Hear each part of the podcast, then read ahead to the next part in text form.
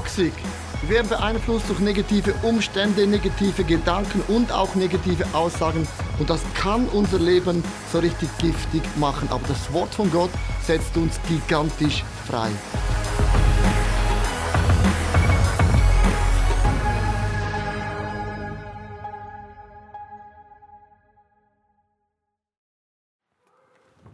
So, ganz äh, wunderschönen guten Morgen. Das Thema heißt ja toxische Wörter. Und ich möchte ganz zum Anfang fragen, gibt es so gewisse Aussagen, die in deinem Leben gemacht worden sind, wo du 20 Jahre später dich noch daran erinnern kannst? Hast du solche Worte? Ich habe so eine Sache, ich war in der ersten Sekundarschule, äh, hat mein Zeichnungslehrer mich gefragt von allen Schülern, Mädchen und äh, Buben, wie heißt du? Dann habe ich gesagt, ich heiße Leo. Dann hat er gesagt, das ist kein Name. So nennt man nur Hunde. 20 Jahre später mag ich mich noch an das erinnern. Gut, äh, heute würde ich sagen, hu, hu, hu. Ähm, aber es gibt so Aussagen, wo Menschen machen, deine Mutter, dein Vater, Menschen über dein Leben, du kannst dich 20 Jahren im Guten wie im Schlechten noch immer daran erinnern. Ich muss zugeben, ich bin nicht immer auch so taktvoll, was Wörter angehen. Darum hat mir ein guter Freund mir ein, einen Text-Message geschickt mit folgendem Bild. Er hat gesagt, Leo, es gibt Tage, da trete ich nicht in ein Fettnäpfchen, sondern da springe ich gerade in eine Fritteuse. So, das ist so vermutlich so mein Zitat ab und zu. Und ich denke, Leo, überleg zuerst, bevor du was sagst. In Sprüche 4, 15, äh, Vers 4 sagt die Bibel, ein freundliches Wort schenkt Freude am Leben, aber eine böse Zunge verletzt mega schwer. Ich möchte euch ganz kurz was aufmalen, ganz, ganz einfach. Und zwar, was Wörter tun, wenn Menschen was in dein Leben sagen. Wenn Menschen was Negatives sagen, zum Beispiel, das umgibt plötzlich dein ganzes Leben wie ein Kreis. Das ist wie wenn einen Stein in das Wasser wirft. Es beginnt langsam Kreise zu ziehen. Und es wird immer intensiver. Man denkt über das Wort immer mehr nach. Dann deine Seele, dein Geist, dein Körper, alles beginnt zu reagieren. Du merkst, dass ein einziges Wort kann dich so krass in deinem Leben prägen. Mir hat vor drei Wochen eine Person gesagt und ich habe sie dreimal gefragt, ob das auch stimmt, weil ich habe es fast nicht glauben können. Und zwar, die haben ein Kind bekommen mitten in der Nacht, so um drei Uhr morgens. Man kann das ja nicht auswählen, wenn es kommt.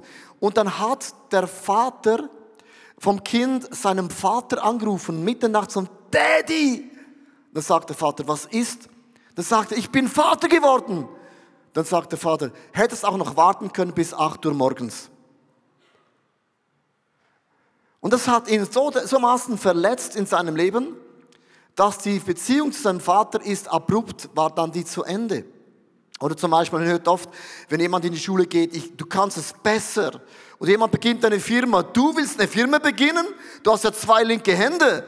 Es gibt auch durch die Hintertüre, dass jemand sagt, musst du noch Schokolade essen? Mit anderen Worten, bist schon genug dick. Oder musst du dann auf die Geschäftsreise wieder gehen, zwei Wochen? Heißt mit anderen Worten, und ich bin alleine zu Hause mit den Kindern für zwei Wochen. Du merkst, was man aussagt, was man hört, hat einen mega krassen Einfluss auf unser Leben. Ich habe so drei ganz simple Gedanken mitgebracht. Erstens, schütze dein Herz gegen giftige Worte. Man kann nicht immer aussuchen, was Menschen zu dir sagen. Aber du kannst auswählen, ob du das auch annimmst in deinem Leben. Was Menschen sagen, können wir nicht kontrollieren, aber ob wir das glauben, das können wir kontrollieren. Also, ich war vor zwei oder drei Wochen, habe ich meine Motorprüfung gemacht, zum zweiten Mal. Beim ersten Mal bin ich mega durchgefallen, habe aber nicht gewusst, warum. Und beim zweiten Anlauf, ich möchte es euch ganz kurz erklären, muss man so einen Parkour fahren, eine Acht, Slalom, ganz langsam, dann Vollbremsen. Ich habe das alles gemacht, perfekt, wie Tom Lütti. Fünf Dinge, alles war perfekt. Das Gegenüber hat bei, bei jeder Übung hat er, hat er alles falsch gemacht, er konnte gerade nach Hause gehen. Also gingen wir fahren 40 Minuten. Und nach diesen 40 Minuten kam er ans Verkehrsamt und ich habe gewusst, ich habe die Prüfung bestanden. Weil ich habe gewusst, ich bin mega super gut gefahren. Ja. Dann steigt der Fahrlehrer ab, nimmt den Helm weg und sagt, Sie haben die Prüfung nicht bestanden. So mega aggressiv. Und ich, was, hab sie nicht bestanden? Hey, ich bin perfekt gefahren. Perfekt, sagt er. Sie haben null Gefühl für ein Motorrad. Und dann kommt er mit sechs Dingen, die Kurven fahren sie nicht gut und tak und tak und tak und tak und tak und tak. Und in dem Moment ergriff ich den Helm und wollte ihm den Helm anwerfen. Weil das ist, du kannst einfach was behaupten. Dann habe ich mich an ein Wort erinnert von einem guten Freund, man begegnet Menschen immer zweimal im Leben. Und habe den Helm weggelegt. Und dann habe ich gedacht, Leo, ich bin dann sehr emotional. Wenn es auch noch unwahr ist, habe ich gefragt, jetzt habe ich eine Frage. Bevor ich aufhöre, Motorrad zu fahren, haben Sie es in den Händen, ob ich weiterfahre oder nicht. Dann habe ich gefragt, habe ich überhaupt ganz sachlich eine Chance, die Prüfung zu bestehen? Sagte, oh, es fehlt überall nur ganz, ganz kleine Nuancen. Da habe ich gesagt, ja, das war nicht meine Frage. Bestehe ich die Prüfung auch beim dritten Mal? Dann sagt er, wenn ich ganz ehrlich bin, kann ich es mir nicht vorstellen, dass es auch beim dritten Mal bestehen. Da habe ich gedacht, was für ein geiler Fahrlehrer. Und du musst eines wissen, ich habe ein Bild mitgebracht. Ich fahre seit zehn Jahren Harley Davidson jedes Jahr in Amerika. Ich fahre jedes Jahr 5000 Kilometer. Ich bin der Kurvenkönig. Und er sagt zu mir, sie haben null Chancen, heißt mit anderen Worten, sind eine, eine, einem Pflock. Er hat meine Harley-Identität sowas von angegriffen. Und dann stieg ich auf das, auf, auf das Töfflein, bin nach Hause gefahren und habe gemerkt, genau so ist der Teufel. Er greift immer deine Identität an, genau da, wo es dir am allermeisten wehtut. Und dann habe ich meiner Frau gesagt, du Schatz, good news, ich höre auf, Moped zu fahren. Sagt meine Frau, ganz sicher nicht. Nur weil ein Mann das sagt, ist es keine Option, dass du aufhörst. Niemand fährt so gut wie du. Da hat sie recht gehabt. Ich meinte, ich möchte einfach sagen, es, ist, es gibt so Situationen, ich möchte jetzt nicht mal sagen, ich habe alles richtig gemacht bei der Prüfung, das ist immer, immer Ansichtssache. Aber es gibt manchmal Situationen, wo Menschen so was Krasses sagen, dass sogar deine, deine, deine Lizenz auf, auf den Haufen wirst, dass du aufhörst und sagst, nie mehr. Und genau das hat der Teufel eigentlich bei Jesus auch gemacht. Ich möchte auch ganz kurz erklären, was ist geschehen, als Jesus sich taufen ließ. Und man lernt bei diesem ersten Bibelvers, wie wichtig sind ausgesprochene Worte. Da wurde Jesus getauft. Johannes, Lukas 3, 21 bis 22. Als Johannes wieder einmal vor vielen Menschen taufte, kam auch Jesus und ließ sich taufen. Während er betete, da öffnete sich der Himmel und der Heilige Geist kam wie eine Taube sichtbar auf ihn herab. Gleichzeitig sprach eine Stimme vom Himmel, du bist mein geliebter Sohn, der meine ganze Freude ist. Gott hat nicht gesagt, Jesus, ich spüre, dass ich dich gern habe, sondern er hat das ausgesprochen vor allen Menschen. Du bist der Sohn von Gott. Und was macht dann der Teufel? In Matthäus 4, Vers 3. Da kam der Teufel und stellte Jesus auf die Probe. Er forderte ihn heraus, wenn du Gottes Sohn bist. Und lass uns hier bei diesem Wort stoppen. Er sagte nicht, hey, du bist nicht der Sohn von Gott. Dann hätte Jesus gesagt, ja, aber ganz sicher bin ich das. Sondern der Teufel stellt nur eine zweifelnde Frage. Jetzt habe ich eine Frage. Also, bist du wirklich sicher, dass du der Sohn von Gott bist?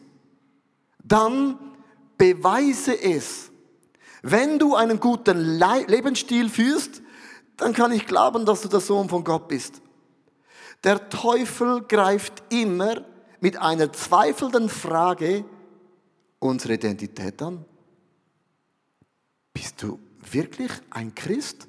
Ja, aber also, dein Leben ist, also, das habe ich nur mal eine sachliche Frage.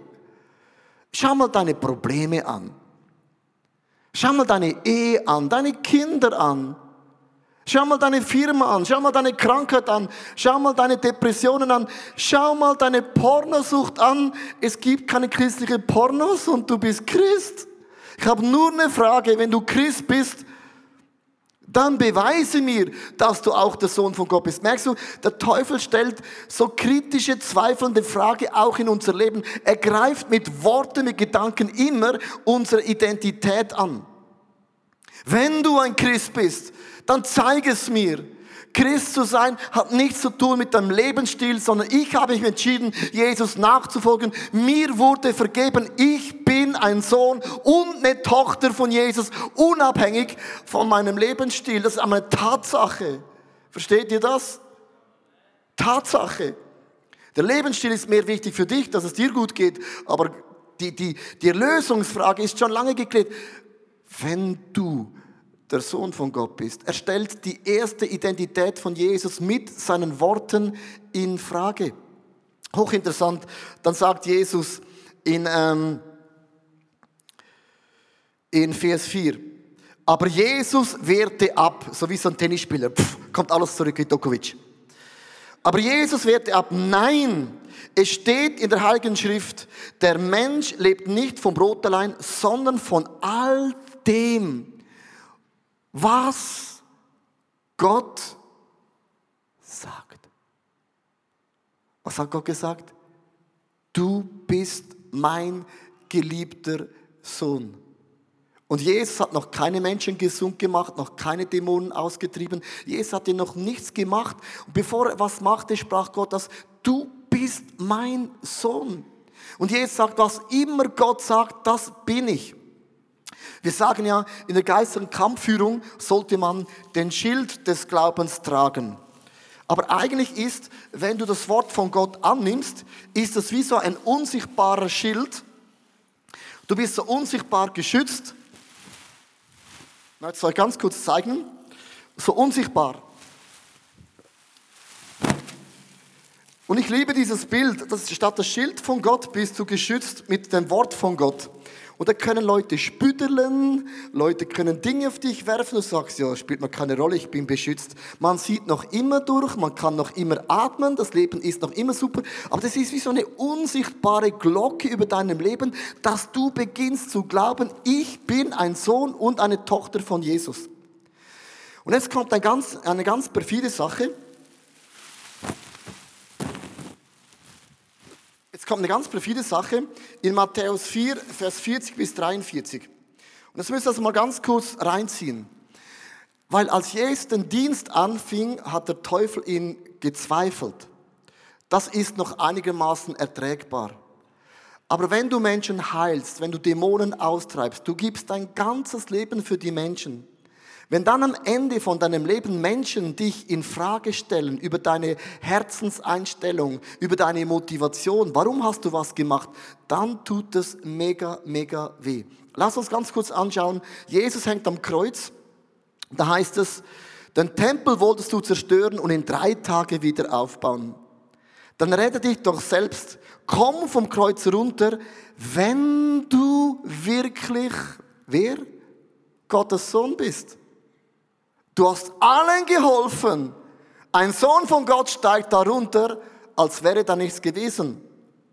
Auch der Hohepriester, die Schriftgelehrten und die führenden Männer des Volkes verhünden Jesus. Er hat sich doch selbst immer für Gott verlassen.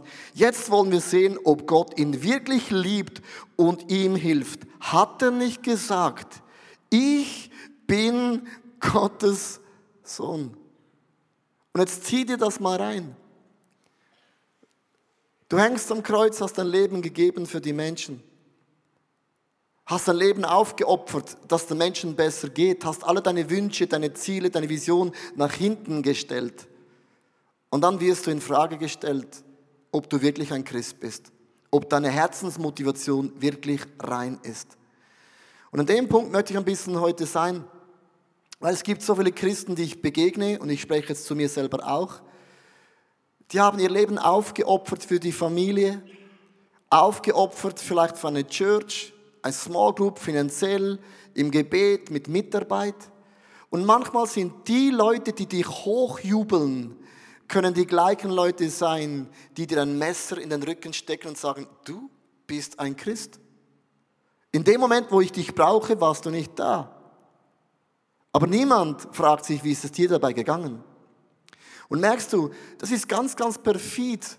Und viele Leute sind dann enttäuscht von Kirche, von den Christen, von der Bibel, von Gott und sagen, ja gut, äh, das bringt alles gar, gar nichts.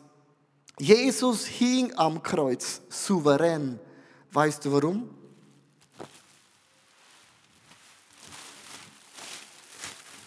Wegen dem. Der hat sich wie eine Schutzwolke gebaut und sagt, ich bin ein Sohn von Gott. Egal was ich leiste, egal was ich tue, egal was Menschen sagen, denken, fühlen, reden, schreiben, egal was der Teufel sagt, egal ob Menschen mich in Frage stellen, ich vertraue jedem Wort, das gesprochen wird von Gott. Und das ist mein allererster Punkt wir müssen uns von diesen giftigen Wörtern schützen.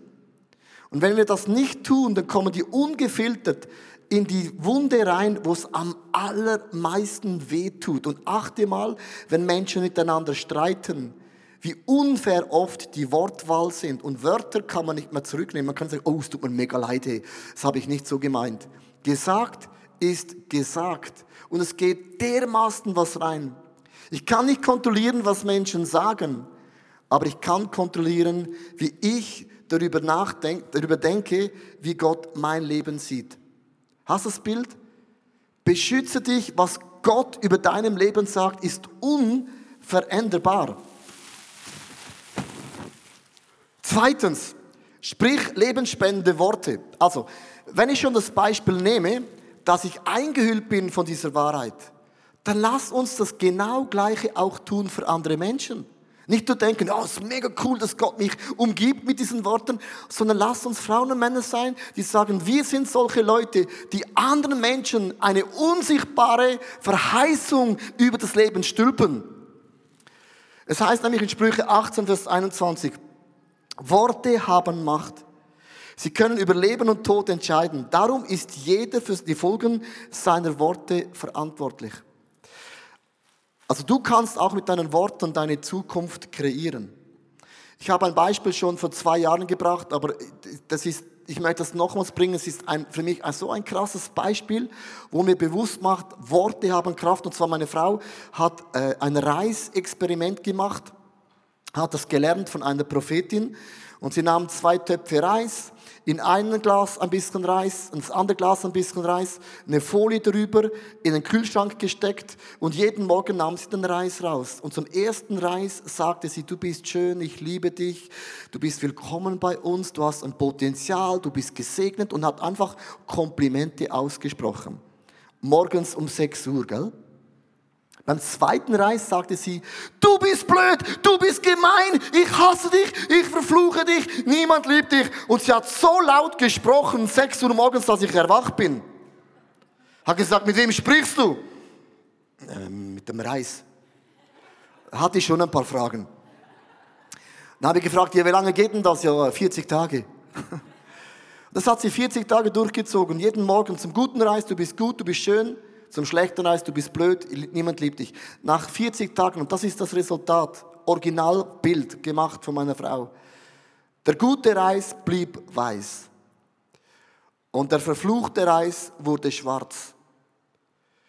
Und das ist für mich das beste Beispiel. Wörter können zwischen Leben und Tod entscheiden. Wenn Reis hat keine Seele, Reis hat keinen Geist, Reis ist einfach Reis. Wenn ein Reis auf deine Worte reagiert, wie viel mal mehr reagiert dann deine Seele, dein Körper, dein Geist auf das, was Menschen sagen? Das ist das beste Beispiel, spielt eine Mega-Rolle, was du zu deiner Frau, zu deinen Kindern sagst. Ich stehe heute hier Nicht nur, weil Gott mich liebt, das sowieso, sondern ich habe ein Ehepaar, das hat mein Leben auf den Kopf gestellt. Ich habe von meinem Vater gehört, das muss man vorstellen, als ich meinem Vater gesagt habe, Papi, ich werde Prediger, hat er gesagt, kannst du nicht was lernen, das Sinn macht? Und das tut mega weh, weil als Kind du willst Identität von deinem Vater. Und dieses Wort habe ich so lange in mir drin gehabt. Ah, Pfarrer ist blöd. Ja, Pfarrer machen nur die, die keinen Job finden. So ein bisschen die Sozialen. Gell, Michi? Also ich spreche jetzt zu Michi besonders. Nein, verstehst du? Das, das sind so Wörter, das bleibt mega. Aber ich habe ein Ehepaar, die haben mich gesehen, mich und Susanna. Und die haben nicht meine Kleider gesehen. Jetzt habe ich ein Bild mitgebracht von meinen Kleidern. Ich, ich liebe einfach das Bild. Die haben nicht gesehen, wie gut bin ich angezogen. Sie haben auch nicht gesehen, wie gut spiele ich Gitarre. Sondern sie haben in mir das nächste Bild nämlich gesehen. Das haben sie gesehen. Sie sahen in mir, da ist ein Heiliger. Da ist ein Mann, der hat ein Megapotenzial. Das haben sie aber nicht für sich gedacht. Und Heinz und Annelie Struppler sind auch ein Teil von unserer Church, sagten zu mir, so ein Typ wie du brauchen wir in Zürich. Das habe ich noch nie in meinem Leben gehört, dass jemand die Sicht von Gott in mein Leben ausgesprochen hat. Was sie gemacht haben, mit anderen Worten, ist, sie haben so eine Segensdecke. Das ist nämlich gar nicht so einfach mit diesen Wörtern.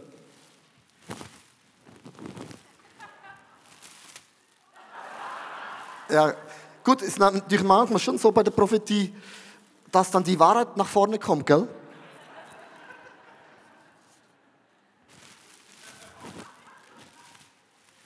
Aber verstehst du das Bild?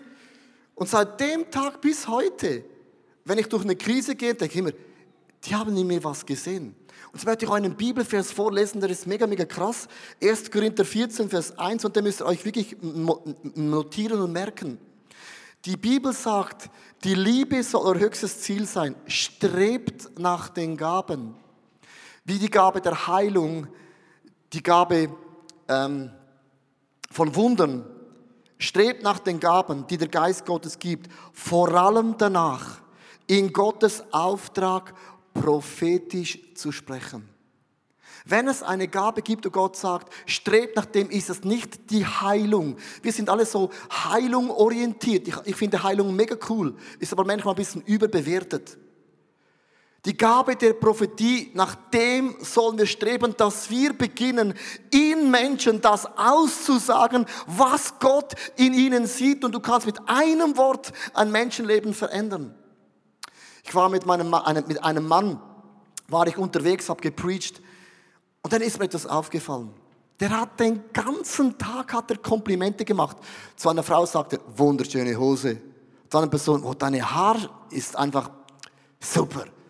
Einem Mann sagte er, hey, dein Kind, letzte Woche habe ich gesehen, Fußball zu spielen, hey, dein Kind hat ein Herz, so wie es Jesus hat. Der hat über jede Person, hat er was ausgesprochen, prophetisch, habe ich irgendwie gedacht, also, ist das eine Masche? Da habe ich ihn gefragt, das habe ich mal eine Frage. Jede Person, wo du triffst, hast du ein Wort. Immer positiv. Aber es ist auch immer positiv. Warum ist das so? Dann sagte ich, ich bin in einer Familie aufgewachsen, wo wir nie positive Dinge gesagt haben, sondern immer, was ich nicht bin und nicht kann. Mit 22 habe ich gemerkt, ich bin dermaßen negativ. Aber so hat Gott mich nicht designt. Und ich habe mich entschieden mit 22 Jahren, 40 Tage, jeden Tag, 40 Tage lang nur Komplimente auszusprechen, ob es stimmt oder nicht stimmt. Ich wollte es einfach mal ausprobieren. Und nach diesen 40 Tagen habe ich plötzlich gemerkt, dass ich gar nicht mehr negativ bin. Und ich habe mich plötzlich entschieden, Dinge zu sehen, so wie es Gott sieht. Und ich bin heute nicht mehr negativ, weil ich mich entschieden habe, ein Prophet zu sein. Man sagt, es braucht 40 Tage, um eine Gewohnheit zu ändern. Und er hat sich entschieden, bei jedem Mensch was zu sagen, das er gesehen hat. Und das meint genau die Bibel, wenn du beginnst, prophetisch was auszusprechen. Und jetzt kommt der Punkt. Manchmal denkst du, du sitzt neben einer Person, du hast, es kommt ein Wort in dich hinein, zum Beispiel, Jesus liebt ihn. Denkst du, ja, das ist, also, das ist jetzt nicht extrem prophetische äh, hohe Gabe, oder? Und dann beginnst du zu denken, was könnte die Person denken, die du sagst. Und dann denkst du so lange darüber nach, bis du so lange denkst und du hast gedacht und gehst nach Hause, hast nicht gesagt. Bitte denke nicht, was könnte das Wort bei der Person auslösen. Es kann sein, dass die Person neben dir das Gefühl hat, Gott liebt mich nicht mehr. Ich habe einen mega Bock gemacht, sitzt hier mit der Frage, kann Gott mich noch lieben? Und du denkst, Jesus liebt mich. Also das ist ja ein No-Brainer. Also das ist ja, also. Und dann sagt man das nicht. Ich möchte dich motivieren, auch die ganz einfachsten Dinge einfach zu sagen. Unser Sohn, der, der Jüngste, der kocht immer. Kommt nach Hause, bacht Kuchen. Also er ist der Koch eigentlich. Und er macht es eigentlich nur, weil es ist ihm langweilig. Es muss was gehen. Und jedes Mal sagt er zu meinem Sohn Stefan, ist mega krass, wie du kochst. Und weißt du was? Als Vater früher habe ich auch gekocht. Hat immer mega Freude. Aber du kochst besser. Und das stimmt sogar auch noch. Man hat ja von mir gelernt, wie man es besser macht. Also sprich es aus über deinen Kindern. Sprich es aus über deinen Kindern jeden Tag. Wenn du mehr Nein zu deinen Kindern sagst als Ja, dann denke mal über, auch über deine Worte nach. Man kann auch sagen, das, das geht jetzt nicht, aber ich sehe in dir, du hast so ein Leidenschaftspotenzial. Du willst am liebsten alleine regieren. Don't worry, deine Zeit kommt noch. Unser jüngster Sohn und meine Frau, die haben immer Streit, die geben sich wirklich Saures. Und ich sage immer zu meiner Frau, er ist nicht falsch. Du bist auch nicht falsch. Sondern das Problem ist, er ist ein Leiter. Kinder, die Leiter sind, die sind nicht, ja Mami, ich mache alles, was du willst, kein Problem. Die kochen, die putzen, die glätten, die sagen das richtig. Ein Leiter, der geht über die Grenzen. Wenn du kein einfaches Kind hast, dann sag Jesus, danke, du hast einen Leiter in deinen, in deinen vier Wänden. Du sagst, deine Zeit kommt noch, aber jetzt ist meine Zeit. Verstehst du? Du sagst dem, du bist ein Leiter, ich sehe das, ich fördere dich. Deine Zeit kommt schon noch und dann kannst du machen, was immer du willst. Liebe Frauen, wenn du denkst, mein Kind ist unmöglich, es ist nur ein Leiter. Hat der Vorteil, die gehen nicht mit der Masse, sondern die Masse folgt ihnen. Ich komme zum letzten Punkt, bin schon ein bisschen zu weit. Proklamiere deine Zukunft. 1. Moses 1,3. Gott sprach, es werde Licht und es wurde Licht. Das finde ich mega interessant. Gott hat alles kreiert mit seinen Worten. Man sagt, Wörter sind da erstens, um zu kommunizieren und zweitens, Wörter sind da, um zu kreieren, um zu, also zu erschaffen. Gott sprach und es wurde. Und jetzt achte mal auf die Wortwahl über dein eigenes Leben. Du kannst Dinge proklamieren, dass es in deinem Leben geschieht. Man sagt ja, in sechs Tagen schuf, Gott Himmel und Erde und der Rest ist made in China. Du kannst mit deinen Worten Dinge kreieren. Jetzt habe ich diesen Mann mitgebracht. Also, wie siehst du Gott in deinem Leben? Du kannst in deinem Leben sagen, die rechte Hand steht für die Führung. Gott leitet mich, Gott führt mich, Gott beschützt mich. Und wie ist dein Glaube in Bezug zu Gott? Ich sage zu Gott, du bist mein Gott. Ich vertraue nicht in Menschen. Also ich habe Menschen gerne, aber den Menschen zu vertrauen ist mega, mega heikel. Man könnte enttäuscht werden. Könnte. Ich vertraue nicht in ein System, nicht in meine eigenen Fähigkeiten. Ich glaube, dass Gott ist der Gott, der Türen in meinem Leben aufmacht. Es sind nicht Menschen, auf die ich vertraue, dass sie mich befördern. Ich vertraue immer, dass Gott mich befördert, mein ganzes Leben. Und ich sage zu Gott immer, du leitest mich und du führst mich.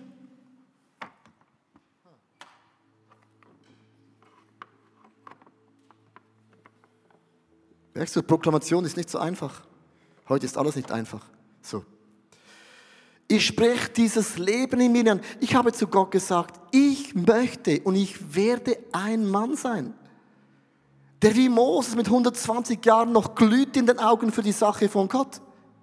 Ich sage in meinem Leben, Gott, ich bin flexibel, ich bin erweckt, ich bin ein Mann, der leidenschaftlich verheiratet ist. Ich spreche das in meinem Leben aus. Das ist meine Perspektive. David starb, nachdem er seiner Generation nach Gottes Willen gedient habe. Ich spreche das aus. Leo, du bist auch so ein Mann. Das ist deine Zukunft. Und ich sage, Gott, führe mich, leite mich, lenke mein Leben. Aber das ist, was ich werde in meinem Leben. Ich spreche das aus in meinem Leben. Nicht, vielleicht kommt es gut.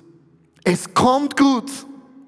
Und bin ich in der Gefahr, einen falschen Weg zu gehen, dann sagt David, dann bring mich Gott zurück auf den Weg, der mich zu dir führt. Das ist ein Gebet, das ist eine Proklamation. Ich überlasse, sagt David, nicht mehr mein Leben einer Affäre. Das war blöd, sagt David sondern nun an bestimme ich Gott und ich sage es meinen Worten, wenn ich in der Gefahr bin, in eine Affäre zu rücken, dann bring mich zurück, egal wie, aber bring mich zurück. Er proklamiert es mit seinen Worten. Und die linke Hand steht für deine Talente, Fähigkeiten.